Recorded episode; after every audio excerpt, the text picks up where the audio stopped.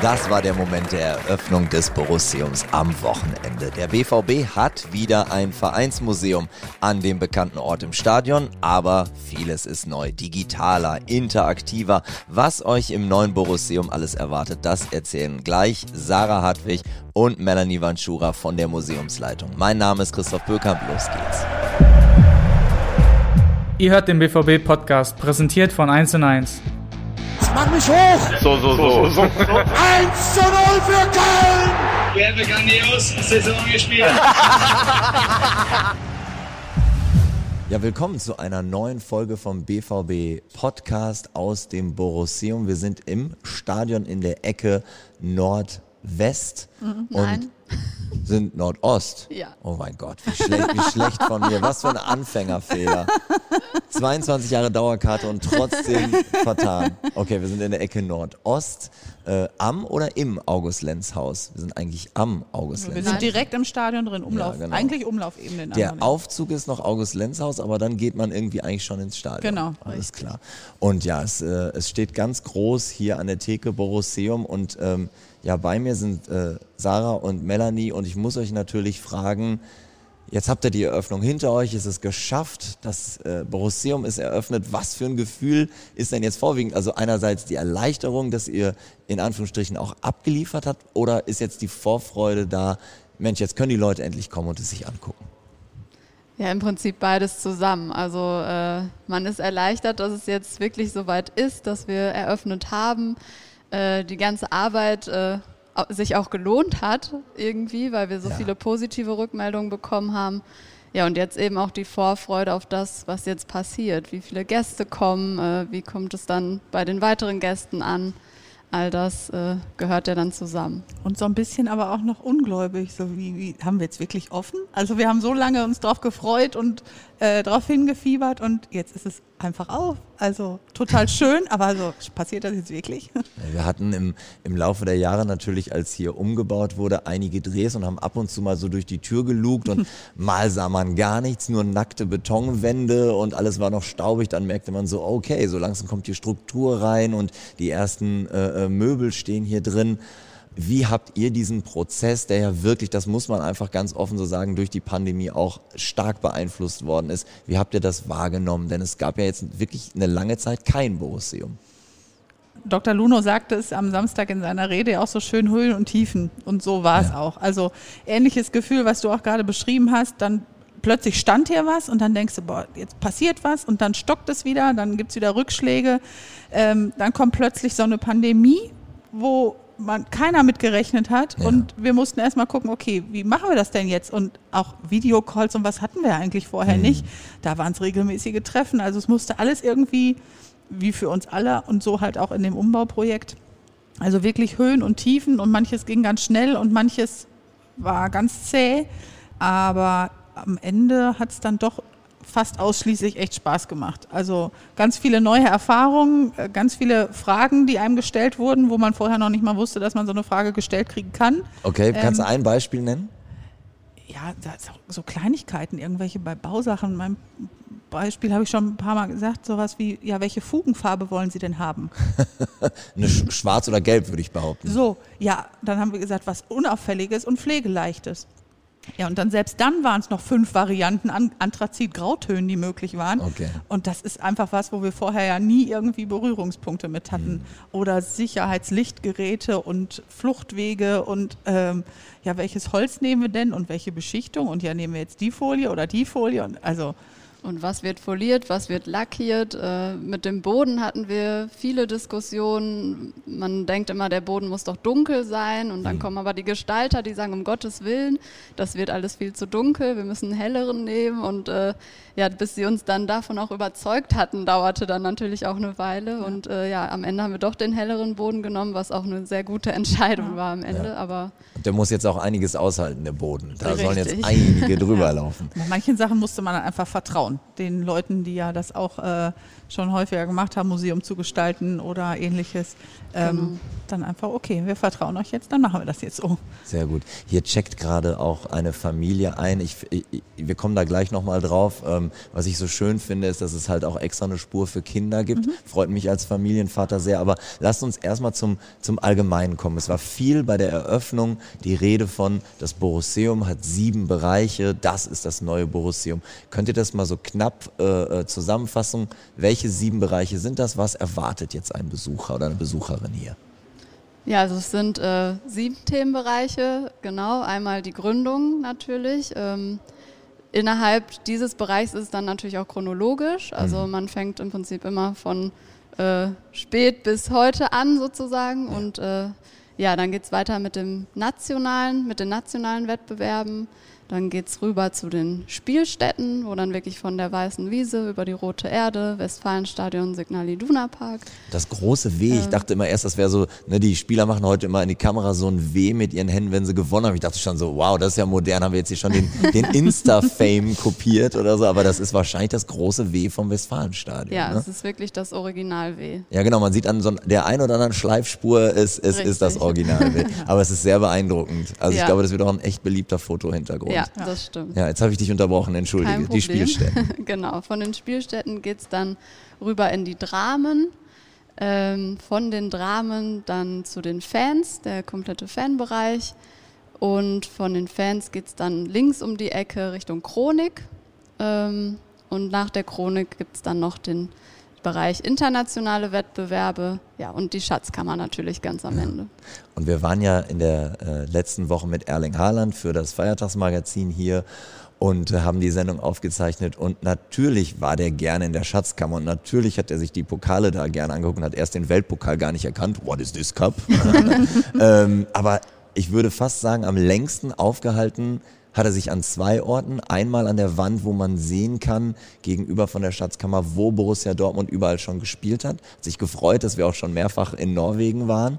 Und äh, was ich ganz toll fand, er war ganz lange und ist auch wirklich mit offenem Mund herumgelaufen in dem Raum mit den Fanutensilien. Vor selbstgemachten Schals, vor einer Kutte. Ja. Ist ja auch schön, dass die Idee ist, oben die Decke ist verspiegelt, was dem Raum nochmal eine Riesengröße gibt. Und dann steht da dieser riesengroße Typ, Weltstar vor Dingen, die teilweise in den 60er Jahren irgendwo gehäkelt wurden und du denkst so, ah, das ist klasse, jetzt kommt das Kind so ein bisschen, Genau. der Fan in ihm raus. Ne? Geht's euch da auch so? Ja. Und gerade auch bei den Bereichen, die du jetzt nanntest, das ist, sind auch die Bereiche, wo auch viele Gäste stehen. Natürlich dann noch ein bisschen anderer ähm, ja, Hintergrund, weil wir auch in der vorherigen Ausstellung hatten wir schon diese Weltkarte mit den Spielorten international und haben es deshalb übernommen, weil es so gut ankam, weil da die Fans vorstanden, wenn sie nicht alleine da sind, auch dann drüber gesprochen haben mit Unterbau, weißt du noch, da waren wir doch und da war die und die Fahrt hin und ach, da haben wir doch gar keine Tickets für gekriegt und sind dann irgendwie, haben doch, doch erst nach Anpfiff und solche Geschichten, die dann da erlebt wurden. Ähm, da haben wir tatsächlich die Erfahrung auch schon in der vorigen gemacht und auch jetzt schon. Ähm, gestern waren das erste Mal die Gäste dann da, ähm, dass das ähnliche Erfahrungen sind und ähnliche, ja, große Augen und staunende Gesichter wie auch bei Erling letzte Woche. Wenn jetzt ähm, Zuhörerinnen und Zuhörer denken, ach, ich war doch schon im alten Borusseum, was ist denn da jetzt neu? Warum muss ich denn in das Neue auch noch rein? Was würdet ihr denen sagen? Ja, weil es eben doch komplett anders ist. Ja. Also damals hatten wir die Chronologie, jetzt sind es eben die Themenbereiche. Äh, es ist viel moderner, es ist meiner Meinung nach natürlich noch schwarz-gelber irgendwie, wie Dr. Luno äh, Frank Fligge zitiert hatte, es ist so borussig Ja. geworden. Ähm, die Technik hat sich natürlich in den Jahren verändert, es ist digitaler geworden, von daher, also Und neue Exponate sind natürlich auch zu entdecken, keine Frage. genau. Ja. Also das finde ich auch. Ne? Es ist auf, wie ihr sagt, in, auf beiden Ebenen. Es gibt neue Exponate zu nehmen, aber was ich auch, auch toll finde, es ist halt gerade in der Mitte, ist es ein sehr interaktives, sehr, ein sehr moderner Ort. Also man kann ein Selfie mit drei Spielern machen, die man sich selber aussucht. Und jetzt denkt man so, ja, langweilig ein Selfie mit den drei Spielern. Aber das ist ja wirklich gut gemacht. Die kommen ja wirklich an, begrüßen dich, positionieren sich und verabschieden sich nachher auch wieder. Und du kannst über so einen QR-Code dir das Foto dann nachher auch aufs Handy laden, was sogar Erling Haaland gemacht hat. Ja. Ja. Äh, ich verrate jetzt nicht, mit welchen drei Spielern der das Foto gemacht hat. Und ähm, das, das finde ich schon toll. Und dann halt diese große Show, die da ist Ja. mit dem Film, der läuft, wo dann auch wirklich äh, Blitzlichtgewitter angeht geht und es auch richtig laut ist, sodass Mhm. man es fühlt auch. Ähm, also das ist schon ein Riesenunterschied. Also ohne Ja. das alte Borussium jetzt schmälern zu wollen, aber das ist hier schon definitiv 2.0. Ist Ähm, einfach ja auch aus einer anderen Zeit gewesen, das Ja. vorherige Museum. Das ist ja gar nicht irgendwie werten, sondern einfach, es war eine andere Zeit, als es auch entstanden ist. Ähm, und wenn jemand sagt, ich war ja schon mal da, äh, kann man auch immer sagen, ja, aber als BVB-Fan schwelgt man ja doch immer mal wieder auch immer wieder gerne in Erinnerung. Und ich glaube, das kann man hier auch weiterhin sehr, sehr gut machen. Genau.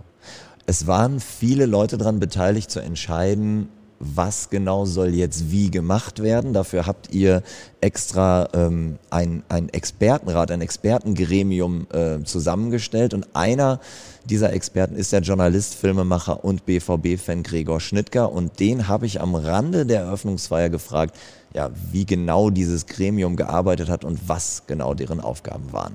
Ich erinnere mich überhaupt nicht an, den, an die Anfangsphase. Ich weiß aber noch, wir hatten alle nichts im Gesicht hängen, also war es vor Corona und ich weiß noch, wir trafen uns sommertags im alten ähm, August-Lenz-Haus und ähm, Ausgangspunkt aller Überlegungen war, das Borussium so zu renovieren und so zu reformieren, dass es sozusagen zeitgemäßer im Auftritt ist, aber in der Sache äh, immer noch den Charakter des Vereins und seiner Geschichte trägt. Und da ist ganz wichtig zu bedenken, dass es nicht ein austauschbares Museum wird. Also dass man sagt, ich gehe jetzt in ein Museum eines äh, Fußballvereins, äh, bundesweit bekannt, viele Fans, vielleicht auch eine gute Tradition. Und dann kenne ich das eine und kenne ich alle. Und dieses sollte dann anders sein. Und das ist der Anspruch, glaube ich, von jedem Standort. Und wir haben trotzdem den Ehrgeiz entwickelt, einen ganz besonderen, ein ganz besonderes Museum zu entwickeln. Und deshalb war in dieser Expertentruppe, das war natürlich alles Schwarz-Gelbe durch und durch, aber es waren eben auch zum Beispiel mit Wolfgang Weig jemand, der äh, die Dortmunder Museumsszene und die Landschaft deutlich besser kennt als alle anderen und der sozusagen Museumsgestaltung und emotionalisierend über so einen Erinnerungsort in der DNA hat. Das heißt, der konnte uns genau darauf hinweisen, was funktioniert und was auch nicht. Mit Gerd Kolbe das Archiv schlechthin personifiziert.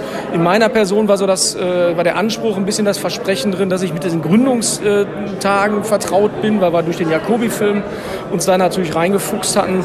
Und mit Bini jemand, der so für die äh, neuere Generation vielleicht steht. Also wir haben uns äh, in einem Konsortium zusammengepackt mit Leuten mit unterschiedlichen Perspektiven, aber allgemein war der Anspruch zu sagen, man muss in einem neuen Borusseum den Verein und das Wesen dieses Vereins riechen, spüren. Man muss da reingehen und sagen, also wenn ich nach einem Meter noch keine Gänsehaut habe, dann haben wir es verkehrt gemacht. Das war so die Stunde Null, das war so der Anspruch. Weil, weil du sagst, äh, Gründungszeit, es ist auch ein Ausschnitt von eurem Film hier zu sehen, wenn ich das richtig sehe, ne? Genau, genau. Also das ist ja auch etwas, was man vielleicht once in a lifetime macht, dass man mal einmal die Gründungsgeschichte verfilmt. Also man hätte ja jetzt hier nochmal was nachstellen und inszenieren müssen. Das natürlich ist nicht der Fall. Und dann haben wir diesen Film nochmal in kleinen Ausschnitten auch aufbereitet. Aber im Wesentlichen ist das äh, für Bewegbild aus Stunde Null nichts anderes als der Film ganz breit erzählt. Aber es gibt jetzt natürlich auch noch ein paar äh, Asservate, ein paar Ausstellungsstücke dazugestellt. Also man kann jetzt nicht sagen, kenne ich den Film, brauche ich da nicht mehr hinzugehen. Ganz im Gegenteil. Ich würde sagen, wenn man den Film schon gesehen hat, umso mehr gucke ich jetzt im Borusseum nochmal, welche weiteren Akzente zur Gründungsgeschichte da präsentiert werden. Das wäre nämlich jetzt auch die folgende Frage, die ich an dich hätte. Was ist denn noch dazugekommen? Gab es auch irgendwas, was dich noch überrascht hat, dass es noch was gibt, was noch nicht erzählt worden ist? Also wir haben ja im, im, im Jacobi-Film viele Dinge weglassen müssen, weil 90 Minuten sind schnell zu Ende und wir waren ja sogar deutlich drüber. Ähm, hier im Museum hat man eine andere Ruhe, auch mal ein Schriftstück zu betrachten. Also ein Protokoll, ein Erinnerungsstück dieser ersten Vereinstage und wie war Vereinsleben damals. Da habe ich hier im Borusseum ganz andere Möglichkeiten, mich darauf einzulassen. Also absolutes Spezialwissen oder Spezialneugier, aber in einem Film galoppieren ja doch Impressionen und, ich sag mal, historische Meilensteine an einem vorbei. Und hier hat ein Borusseum natürlich einen ganz anderen Zugang. Also viel mehr Gelassenheit und Ruhe im Betrachter. Und da habe ich auch zum Beispiel nochmal gedacht, oh, jetzt haben wir ja mit dem Borusseum die Möglichkeit, Dinge, die wir da weggelassen haben im Film, hier zu präsentieren. Und das habt ihr genutzt. Jetzt du mal nicht als jemand, der im Expertengremium war, sondern als Fan. Äh, was sind denn deine Highlights hier? Vielleicht was ganz anderes auch noch als die Gründerzeit? Also jetzt kommt ja das vielleicht Überraschende für dich, Christoph. Ich war noch nicht da. Ach, du, du hast es noch gar Nein, nicht gesehen. Es gab, es gab einen Vorab-Besichtigungstermin für uns und ich habe natürlich zwischendurch in der Bauphase, als dann hier richtig alles im Doing war, habe ich natürlich Eindrücke gewonnen. Aber ich bin jetzt hier nach unserem Gespräch der Erste, der alle wegdrängt, um mal zu gucken. Ich habe ehrlich gesagt noch kein wirkliches Bild, aber alles, was ich bisher gesehen habe, macht mich jetzt hier auch kurzatmig möglichst bald mal alles in real zu betrachten. Sehr gut, dann will ich dich nicht weiter aufhalten. Vielen Dank für deine Zeit. Was ist denn das Feedback, das ihr zwei an dem Eröffnungsabend und vielleicht jetzt so mit den ersten Besuchern hauptsächlich bekommt? Gibt es da Parallelen? Ja, also durchweg positiv kann ich nur sagen. Ähm, ich finde, eins der schönsten Kommentare war eins plus mit Sternchen. äh, gestern habe ich mit einem Fan gesprochen, der uns hier besucht hat. Der war auch komplett schwarz-gelb gekleidet und sagte einfach, das ist einmalig, es ist so toll geworden.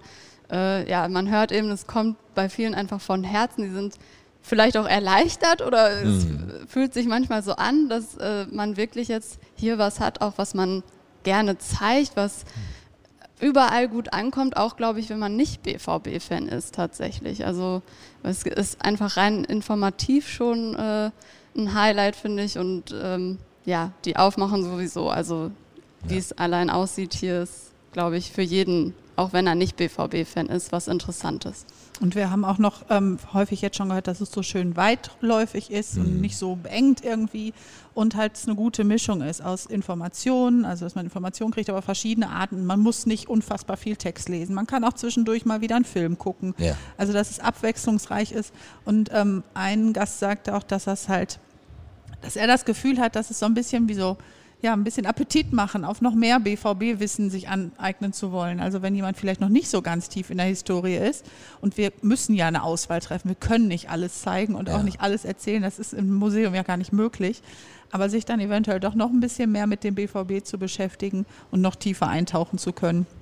ja. Ähm, ja kristallisiert sich denn schon so heraus, welche Orte am meisten frequentiert sind? Also wo die Leute vielleicht auch am, am längsten verweilen? Ich würde ja jetzt tippen, es ist wahrscheinlich die Schatzkammer, weil jeder braucht natürlich ein Foto mit den, mit, mit den Pokalen. Oder ist es, keine Ahnung, hinten, wo man... Äh, äh, ähm, wie nennt sich das? Singstar, also auf jeden Fall, wo man, ja. ja. wo man, genau, wo man halt äh, singen kann. Schön am Wellenbrecher, finde mhm. ich auch sehr gut gelöst. ähm, was ist das so? Was nehmt ihr da wahr? Wo bleiben die Leute am meisten hängen? Also Schatzkammer, klar, gehört für jeden mit dazu und tatsächlich auch der Fanbereich. Aber wir haben jetzt auch schon beobachtet, liegt sicherlich auch an der Architektur des Bereichs Dramen. Erstmal erwartet man es hier nicht und der Bereich sieht ja auch komplett anders aus als alle anderen. Aber dort muss man halt selber entdecken und die Türen öffnen und die Auszüge ziehen und ähm, Zeitungsartikel lesen, äh, weil da ja auch der Ansatz ist, dass da einfach ein bisschen mehr recherchiert wird. Ja. Da ist dann die Verweildauer natürlich eine andere, wobei der Bereich sicherlich polarisiert. Also da haben wir auch von den Testbesuchern, dem einen gefällt es super gut und der andere kann damit einfach nichts anfangen. Ähm, ja, es ist natürlich, äh, also ich finde es erstmal bemerkenswert, aber wenn man schon sagt, das ist hier borussig, finde ich ehrlich gesagt, ist das ja auch wichtig, weil das ist jetzt kein Verein, bei dem es immer nur steil bergauf ging. Ich glaube, da sind wir uns alle einig. Also dieser Verein hat halt auch Tiefen, tiefe Talsohlen durchschritten und wenn wir nur an die Finanzkrise denken, ein paar Jahre später sind wir deutscher Meister geworden, genau. was uns alle total verblüfft hat. Aber ich glaube, gerade dieses Extrem hier wiederzubilden, ist doch Genau. Völlig richtig und, und, und sinnvoll, oder? Ja, und ja. wir kennen es ja auch alle, auch aus privaten und anderen Erfahrungen. Wenn man auch mal Mist erlebt hat, dann weiß man ja auch so schöne Erfolge, gerade wenn sie eigentlich ja nur ein paar Jahre später sind, ja dann doch nochmal ganz anders wertzuschätzen. Das ja. ist halt nicht selbstverständlich. Ja. Ich glaube, zwei Jungs, die eine richtig große Aufgabe zu schultern hatten, waren die beiden Kuratoren Mhm. Ähm, Clemens und, und Julian. Und mit den beiden habe ich mich auch am Rande ähm, der Eröffnung ähm, des Borusseums unterhalten und habe sie mal gefragt, was eigentlich deren Hintergrund ist. Ja, und dann, wie aufgeregt sie eigentlich waren. Ich war in verschiedenen Digitalagenturen und zwar bin ich eigentlich Literaturwissenschaftler und habe Texte geschrieben und für die Werbung braucht es immer gute Texte, so fing das an und ich bin eben aber irgendwie müde geworden und äh, suchte einen Weg, äh, was zu machen, was mich mehr erfüllt. Und da kam dann der Julian ins Spiel. Ja, ich bin äh, gelernter Kultur- und Sozialanthropologe und habe mich eigentlich schon während des Studiums auf das Museum spezialisiert, weil ich diese Form des Ausstellens und darin lernen, aber auch erleben, äh, das finde ich total spannend. Und wenn man dann Themen wie den Fußball in so ein Haus bringen kann, ist natürlich das Größte. Die Größe dieser Aufgabe, hat euch die motiviert, eingeschüchtert? Wie war das? Die hat äh, einen ganz gut vermittelt, dass wir hier eine Verantwortung haben. Wir haben hier eine Verantwortung für die Menschen, die diesen Verein lieben. Das war uns sehr schnell bewusst, weil du ja, sobald du in die Stadt kommst, äh, schwarz-gelb siehst und jeder spricht dich an auf das Thema. Und mit dieser Verantwortung muss man umgehen. Wir haben, das, wir haben das so gemacht, wir haben die verteilt auf viele, viele Schultern. Es gab ein Expertengremium, die haben immer ein bisschen geschaut, so auch weil die 10 Jahre, 20, 30 Jahre Erfahrung haben mit dem Verein. Äh, ist das, läuft das alles so, wie wir das glauben? Ist das das, was, was wir unter diesem Verein verstehen? Und das hat uns natürlich dann auch geholfen, äh, so ein bisschen das Gefühl zu bekommen, worum geht es hier?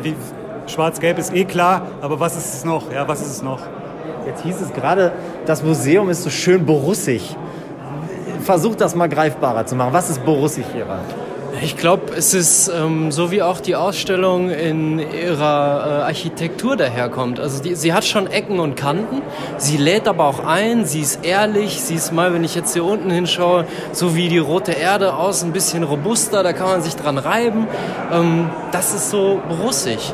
Und ich habe es eben auch in der Rede kurz gesagt, der Eingang, der empfängt einen jetzt, die Mitarbeiterinnen und Mitarbeiter sitzen da mit dem Gesicht zugewandt zu den Leuten, die reinkommen. Ich finde auch das ist Borussia Dortmund zu sagen, ey komm, werde Teil der Familie, auch wenn du es noch nicht bist, du bist hier herzlich willkommen. Was für Eckpfeiler gab es denn? Ich kenne auch das alte Borusseum. Was war denn vielleicht auch eure Vorgabe zu verändern, moderner zu machen oder vielleicht auch dringend so zu belassen, wie es war? Also wir haben uns dafür entschieden, erstmal in erster Linie es nicht chronologisch zu machen.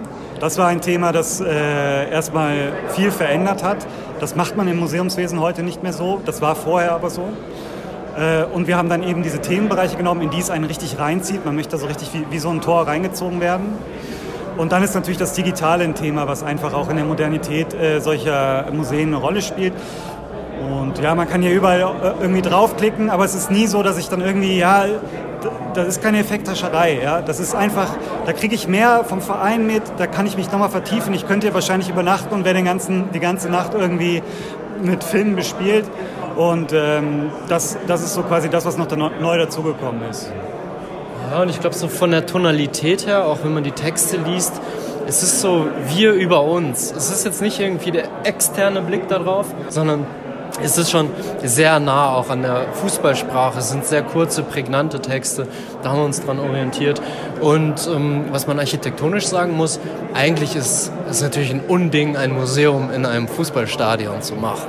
Für einen Ausstellungsmacher ist das eigentlich ja, tiefe Decken, das ist eigentlich die Hölle, sage ich mal. Aber ich glaube, wir haben aus dieser ähm, Struktur, die wir vorgefunden haben, das Beste wirklich herausgeholt, denn wir haben alle Trägerpfeiler des Stadions versteckt. Und wenn du hier reinkommst und es nicht wüsstest, könntest du nicht unbedingt sagen, dass es ein Stadion ist. Und das ist natürlich was, was den Besucherfluss extrem ausmacht, also hier durchgezogen zu werden, ein, ein Leitsystem zu haben, was jetzt nicht aufdringlich ist, sondern was dich durchzieht mit dem gelben Faden. Ähm, das waren schon auch Herausforderungen, aber äh, ich glaube, dass uns das, und so war jetzt auch das Feedback ganz gut gelungen ist. Wir haben ja das Feiertagsmagazin mit Erling Haaland hier gedreht und vielleicht wird euch das überraschen. Ich würde sagen, der Raum, in dem er sich am meisten aufgehalten hat und wo er auch wirklich gestaunt hat wie ein kleiner Junge, war der hinten mit der verspiegelten Decke, mit den Fandevotionalen, mit den Kutten, mit den selbstgemachten Schals und so. Weil ihr das gerade gesagt habt, digital ist wichtig, interaktiv ist wichtig.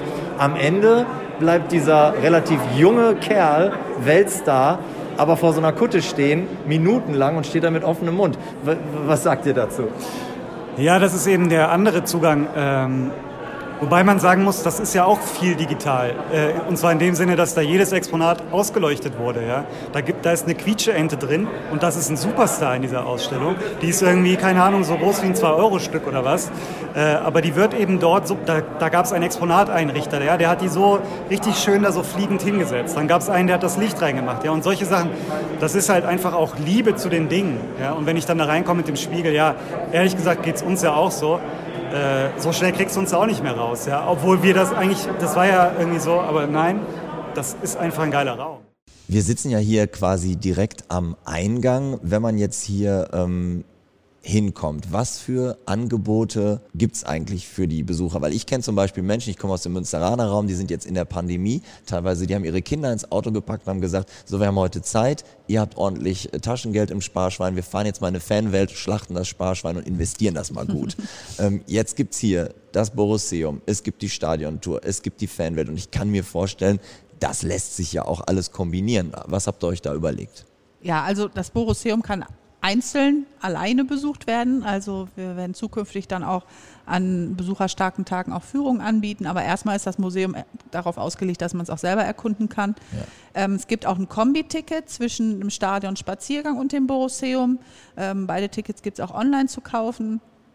Ähm, und zukünftig werden wir natürlich auch, klar, Fanwelt ist natürlich auch, äh, abgesehen von sonntags, dann auch zu besuchen, gar mhm. keine Frage.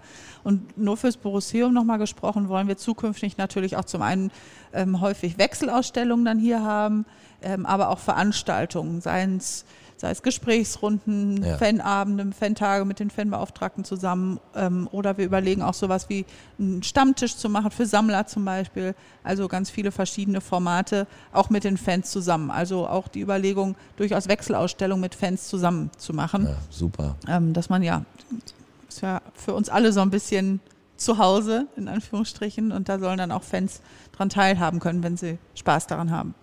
Und es soll auch äh, sage ich mal, altbewährtes weitergeben. Gerade Ferienprogramme äh, für Kinder, also gerade für Familien ist das ja dann interessant. Ähm, da überlegen wir gerade auch, wie wir das in den Ferien alles umsetzen können. Aber so eine Art Rallye gab es damals schon und das kam auch immer gut an und das, solche Dinge möchten wir auch gern weiterführen. Was für ein super Übergang zu meiner fast letzten Spra äh, Frage, denn äh, haben wir eingangs schon drüber gesprochen. Ich glaube, es ist natürlich auch wirklich ein Ort für Familien, äh, hier, zu, ähm, hier hinzukommen. Und ihr habt ganz explizit euch auch darum gekümmert, wie kann eigentlich ein Kind, wie können kleine BVB-Fans das Borusseum hier kindgerecht erleben. Was habt ihr da genau ähm, vorbereitet? Wir haben an verschiedenen Stellen im Museum eine Audiospur auch bei so Audiohörer, wo die Emma dann draufklebt, damit die. Kinder es auch direkt finden können. Und da hat Nobby halt in kindgerechter Sprache einzelne ja, Stationen aus der BVB-Geschichte vertont und das können die kleinen Fans sich dann anhören und dann halt auch so erzählt, dass man es auch wirklich toll verstehen kann, genau. weil ne, es ist nicht mal alles ganz einfach beim Fußball. Genau, ne? Es genau. ist nicht immer nur 1 zu 0. Ja, ja, das stimmt. Ja, super. Aber das äh, genau war mir einfach auch noch wichtig, das zu erwähnen, denn äh, das ist natürlich auch ein tolles Ziel hier für die ganze Familie. Kannst du auch mit drei Generationen äh, ähm, locker durchlaufen. Ja, prima. Dann äh, danke ich euch für die Zeit und muss sagen, ich möchte mich verabschieden damit, dass ich extrem neidisch darauf bin, dass ich mir vorstelle, dass ihr jeden Morgen zur Arbeit gebt und dann hier den Laden aufschließen, das Licht anmachen dürft. Das ist ein extrem cooler Arbeitsplatz. Stimmt. Ja, Stimmt. finden wir auch. Das war schon wieder. Hat's euch gefallen? Dann abonniert doch unseren Podcast bei dieser, Spotify, Apple oder Google und schickt uns eure Kommentare an podcast.bvb.de. Danke und bis bald.